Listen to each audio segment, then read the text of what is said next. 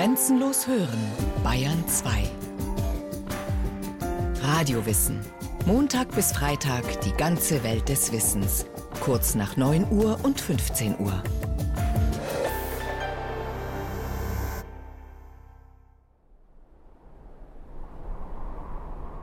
Die Sahara.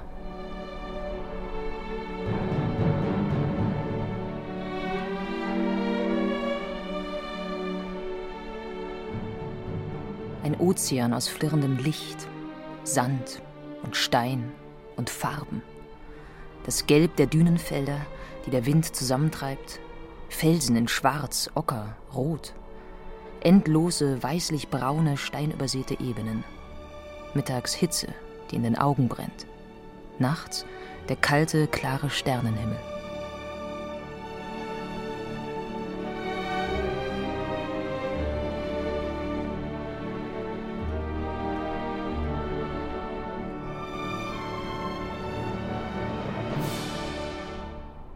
Das Ennedi-Massiv, ein abweisendes Gebirge im Osten der Wüste.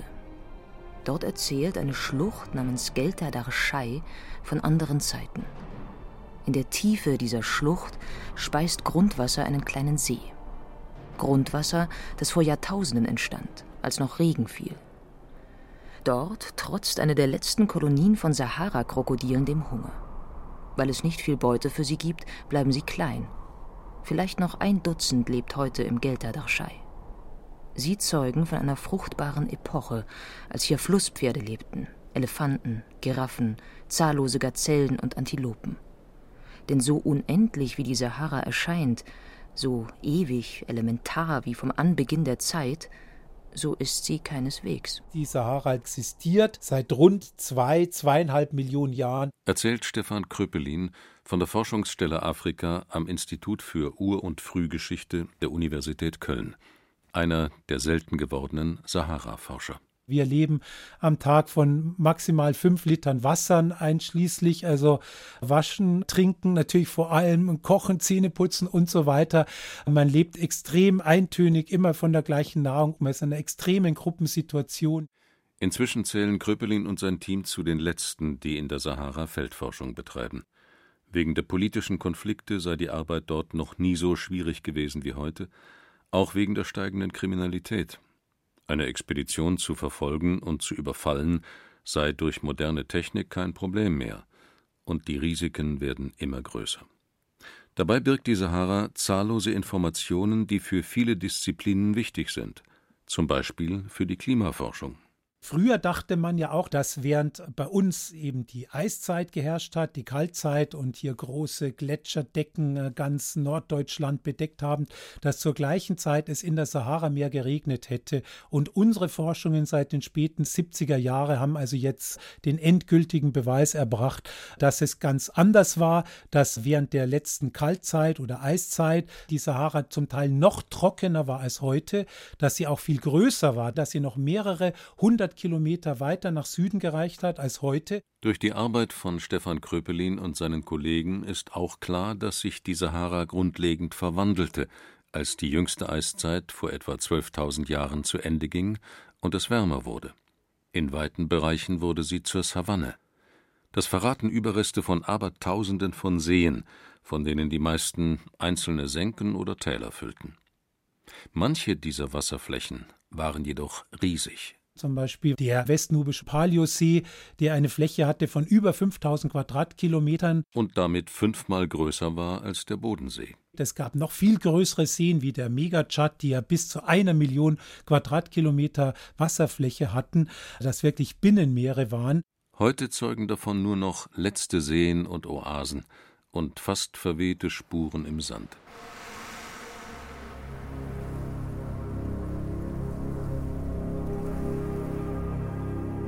Zweieinhalb Millionen Jahre Trockenheit. Und trotzdem ist die Sahara im Vergleich zur Dauer ihrer Geschichte erst seit einem Wimpernschlag Wüste. Die ältesten Gesteine ihres Untergrunds entstanden vor 3000 Millionen Jahren. Vor 450 Millionen Jahren lag sie in der Nähe des heutigen Südpols, war von Gletschern bedeckt. Vor 200 Millionen Jahren lagerten sich Gesteine in einem längst verschwundenen tiefen Meer ab. Darin machten Meeressaurier Jagd auf große Fische. Vor 130 Millionen Jahren war sie von Wäldern bedeckt, durch die Dinosaurier streiften. Afrika und Südamerika waren noch vereint, und im Osten der Sahara, im Ennedi-Massiv, wo heute im Gelta d'Archai die letzten Krokodile auf bessere Zeiten warten, soll der Ur-Amazonas entsprungen sein. 14.000 Kilometer war sein Weg in den Pazifik. Dann trennte die Plattentektonik die beiden Kontinente. Sie war es auch, die Dutzende von Millionen Jahre später die Sahara in eine Zone manövrierte, wo sie zur derzeit größten Wüste der Erde wurde. Wichtig für die Entstehung der Wüste ist die Lage. Dazu muss eben Nordafrika in die Position gerutscht sein, wo es heute liegt. Vor, sagen wir mal, 50 Millionen Jahren war das anders. Da war Nordafrika noch ein Stückchen weiter im Süden und da hatten wir dann in, äh, ja, im heutigen Himalaya-Gebiet eine große Wüste. Also die Verschiebung der Platten der Kontinente ist die Vorbedingung, dass eine Wüste existiert. Das Max-Planck-Institut für Meteorologie in Hamburg, oben in einem nüchternen Hochhaus der Uni. Das auffälligste an diesem Gebäude ist die zischende Belüftung aus den 1970er Jahren.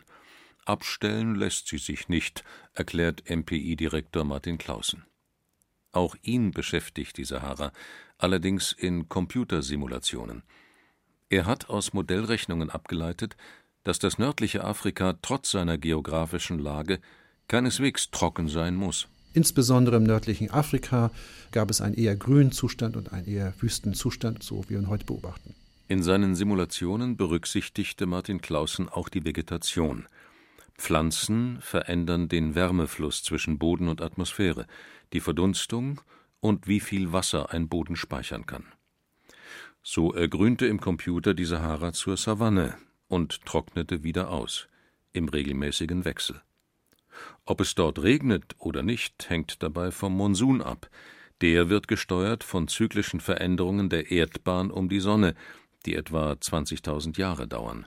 Alle 20.000 Jahre mal grün und in den nächsten 20.000 Jahren wird trocken, mit Ausnahme der Eiszeiten. In dem Moment, wo das Klima global deutlich kälter wird und trockener, ist eine Begrünung da nicht mehr möglich. Die Analysen von Staub und Pollen in Bohrkernen, die Forscher vor den Küsten Afrikas aus dem Meeresboden gezogen haben, bestätigen die Simulationen. Danach ergrünte die Sahara nicht nur zu Beginn der Warmzeit, in der wir leben, sondern auch während der jüngsten vor der unseren vor etwa 130.000 bis 115.000 Jahren.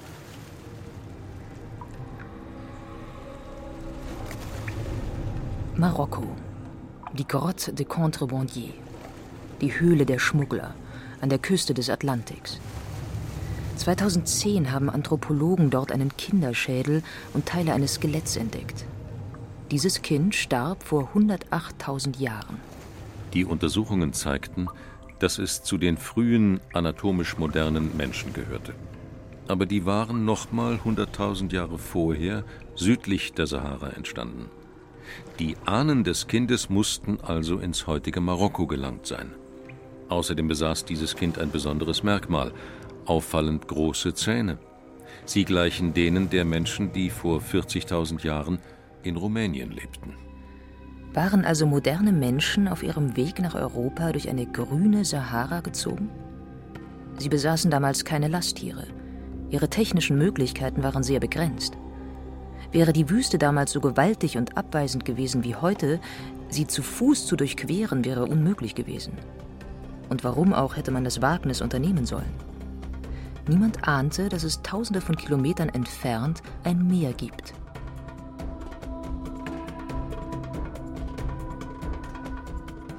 Noch vor wenigen Jahren hätte kaum ein Anthropologe über eine Nordroute durch die Sahara nachgedacht. Die gängige Lehrmeinung nahm beispielsweise Wanderungen entlang des Nils an, erklärt Jean-Jacques Hublin in seinem Büro am Max-Planck-Institut für evolutionäre Anthropologie in Leipzig. Dank dieses Kindes wissen wir nun, dass vor 100.000 Jahren zwischen Marokko und Israel überall die gleichen Leute lebten. Diese Leute waren die Ahnen der Menschen, die Europa, Asien und später Amerika kolonisierten. Die Sahara kann keine unüberwindliche Barriere gewesen sein. Es muss zeitweise Wasser gegeben haben. und mindestens grüne Korridore, in denen Wild lebte, das die Menschen jagen konnten. In der Computer-Sahara bilden sich drei große Flusssysteme, die im Tibesti-Gebirge im Osten entsprangen und im Ahaga-Gebirge in Westafrika, erklärt Tim Brücher vom Max-Planck-Institut für Meteorologie in Hamburg. Entlang dieser Flüsse ist es dann möglich gewesen, für die Menschen Richtung Norden zu migrieren. Man darf sich diese Flüsse nicht vorstellen wie einen reißenden Strom, der bis ins Mittelmeer hineinfließt. Was wir simuliert haben, sind nicht alle Flüsse immer ganzjährig mit Wasser voll gewesen. Zumindest das westliche System dürfte nur drei oder fünf Monate im Jahr Wasser geführt haben.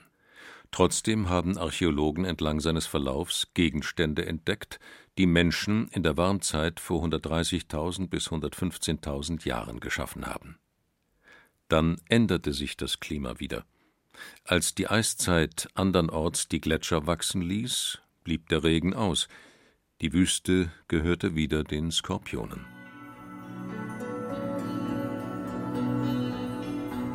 Die Sahara vor 12.000 Jahren, am Ende der Eiszeit. Die Meere erwärmten sich, die Verdunstung nahm zu. Es war mehr Wasserdampf in der Luft, die Kraft der Passatwinde wuchs. Weit drangen sie in die Sahara vor, brachten wieder Regen. Der sammelte sich in den Senken. Der Grundwasserspiegel stieg. Seen entstanden, so riesig, dass sie heute zu den größten der Erde zählen würden. Flüsse bahnten sich mehr als tausend Kilometer lange Wege durch das Land. Und die Wüstenböden waren fruchtbar vom Staub, den der Wind über Zehntausende von Jahren hinweg herangeschleppt hatte. Regen und die Wüste erblühte. Sie verwandelte sich erst in ein Grasland, dann wuchsen Sträucher, Bäume. Tiere lebten überall, Gazellen und Antilopen, Giraffen, Elefanten, Flusspferde, Krokodile. Und die Menschen folgten. Unyanga im Nordosten des Tschad. Dort, mitten im trockensten Nirgendwo, gibt es 18 Seen, Sie sind Relikte der Zeit, als in der Sahara Antilopen und Gazellen grasten und Löwen sich im hohen Gras verbargen. Heute wachsen nur in einem schmalen Saum um die Gewässer Dattelpalmen, sie ernähren die wenigen Menschen dort. Die Seen sind wirklich ein Märchen, sie sind wirklich ein Naturwunder. Der größte und tiefste dieser Seen ist der Lac Joa. An seinem Grund birgt er ein Archiv aus 10.940 Jahresschichten, in denen feiner Sand und Staub, Kieselalgen und Pollen zeigen, was passiert ist. Dieses Archiv hat Stefan Gröpelin mit Bohrkernen erschlossen. Die Sahara, erzählt er, ist relativ schnell ergrünt. Relativ schnell heißt in diesem Falle innerhalb von etwa 500 Jahren kann man sagen, dass ein Großteil der Sahara zumindest zu einem Grasland geworden ist. Wo es zuvor nur Wind gegeben hat, Steine und Sand, setzten die ersten Niederschläge dramatische Veränderungen in Gang.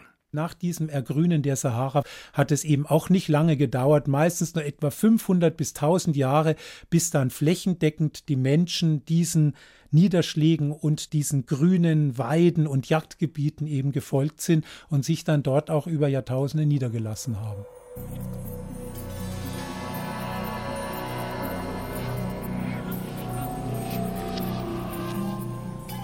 Um 8500 vor Christus lebten überall Menschen in der Weite einer Savanne. Gilf el-Kebir, die große Barriere. Steil ragen die Flanken des Felsplateaus aus der Wüste. Hier gibt es immer noch ein paar Bäume. Im Gilf el-Kebir soll sich die sagenumwobene Oase Sersura befinden, mit einer Stadt, weiß wie eine Taube, voller Schätze, in der ein König mit seiner Königin schläft. Schwarze Riesen bewachen sie. Anfang der 1930er Jahre hatte die Sage den ungarischen Abenteurer Laszlo Olmásy angezogen. Er entdeckte zwar nicht Sersura, dafür jedoch die Höhle der Schwimmer. Felsmalereien, die Menschen zeigen, die zu schwimmen scheinen. Felsmalereien gibt es an vielen Orten in der Sahara. Und sie erzählen die Geschichte der Menschen. Die Artefakte von Gilf el-Kebir zeigen, dass dort um 8500 vor Christus Jäger und Sammler durch eine Savanne streiften. Sie hinterließen die ältesten der Zeichnungen. 2000 Jahre später tauchen Keramikgefäße auf, Reib- und Mahlsteine. Die Menschen blieben länger, malten die Höhle der Schwimmer aus. Und nicht nur die, erklärt Heiko Riemer, als er eine Rolle mit einem großformatigen Foto ausbreitet. Das ist ein winziger Ausschnitt, der also etwa zwei, zweieinhalb Meter lang ist, aus einer Felswand von etwa 20 Meter Länge. Allein hier sind schon hunderte, wenn nicht gar tausende Figuren abgebildet, ja, und die sich auch überlagern.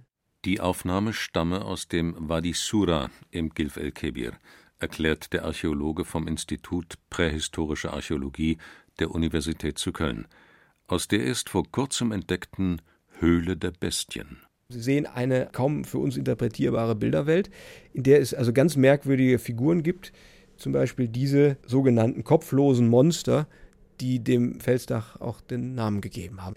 Die haben einen ja fast katzenartigen Schwanz, ja, also wie ein Löwe. Deswegen wird auch viel darüber spekuliert, ob das nicht eben irgendwie so verbrämte Darstellungen von Raubtieren sind. Um 4400 vor Christus verschwand die rätselhafte mystische Bilderwelt der Jäger und Sammler. Warum ist unbekannt. Das Einzige, was wir wissen, ist, dass mit dem Ende der Jäger-Sammler-Kulturen tatsächlich das Klima beginnt, schlechter zu werden.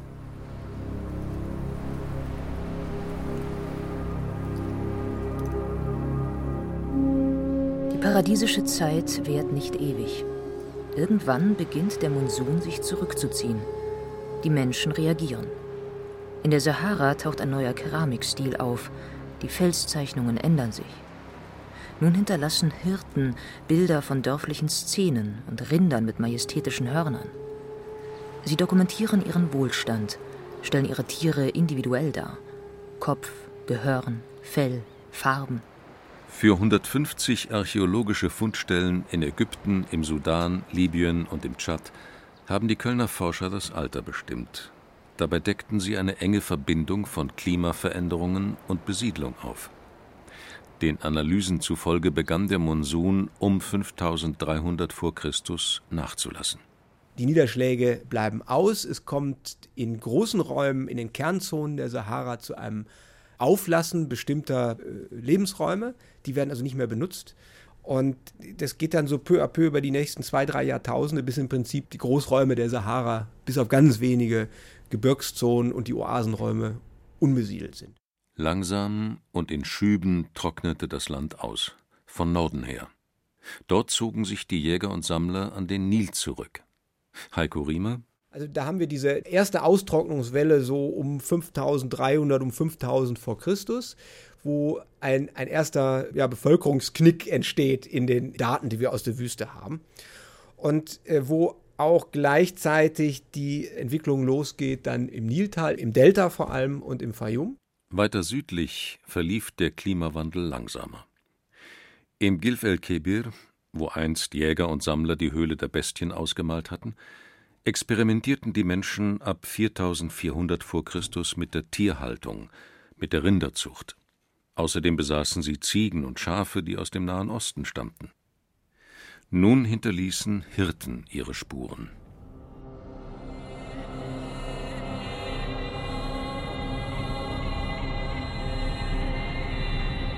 Als die Kultur der Jäger und Sammler verschwand und Hirten auftauchten, hatte eine zweite Austrocknungswelle eingesetzt.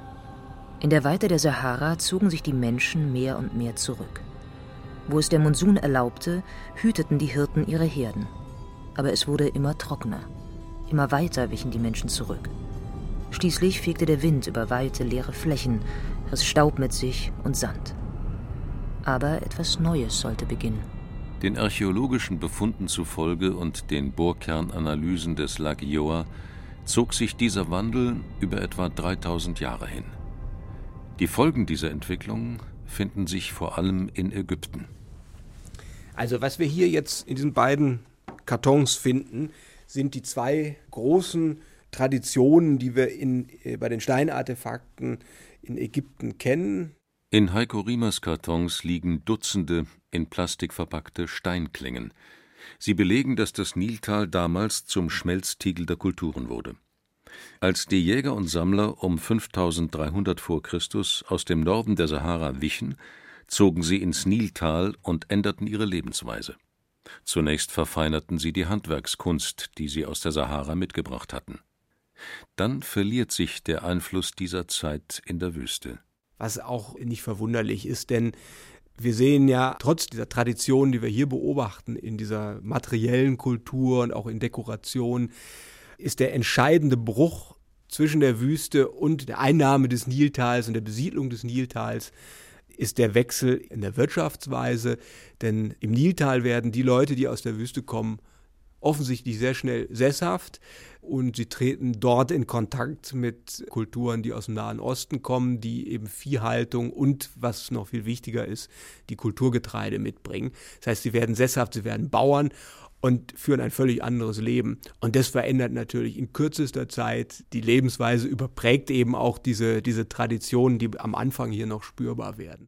Die Geschichte der Menschen in der Sahara ist eine von Brüchen, die das Klima erzwang. Wer mit der ersten Austrocknungswelle ins Niltal ausgewichen war, sollte zur Entwicklung der pharaonischen Kultur beitragen. Und die Hirten aus dem Süden der Sahara, sie verbreiteten ihre Lebensweise über ganz Afrika, bestimmen sie bis zum heutigen Tag.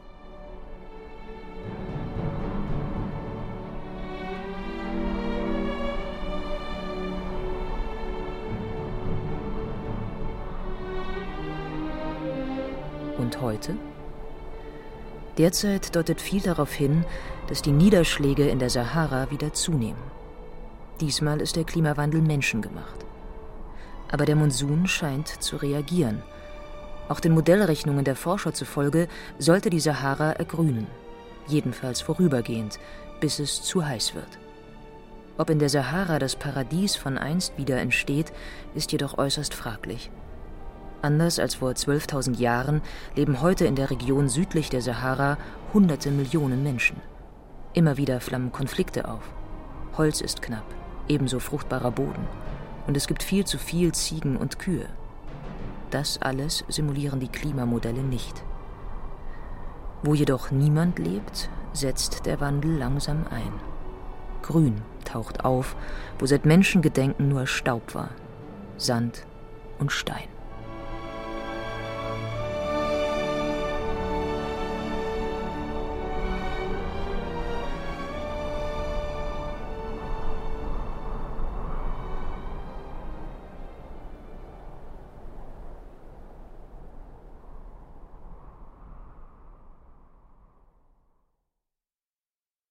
Sie hörten die wechselvolle Geschichte der Sahara, Sehen im Sand von Dagmar Röhrlich. Es sprachen Katja Bürkle, Gerd Heidenreich und Peter Lersch. Technik Susanne Herzig, Regie Frank Halbach. Eine Sendung von Radio Wissen.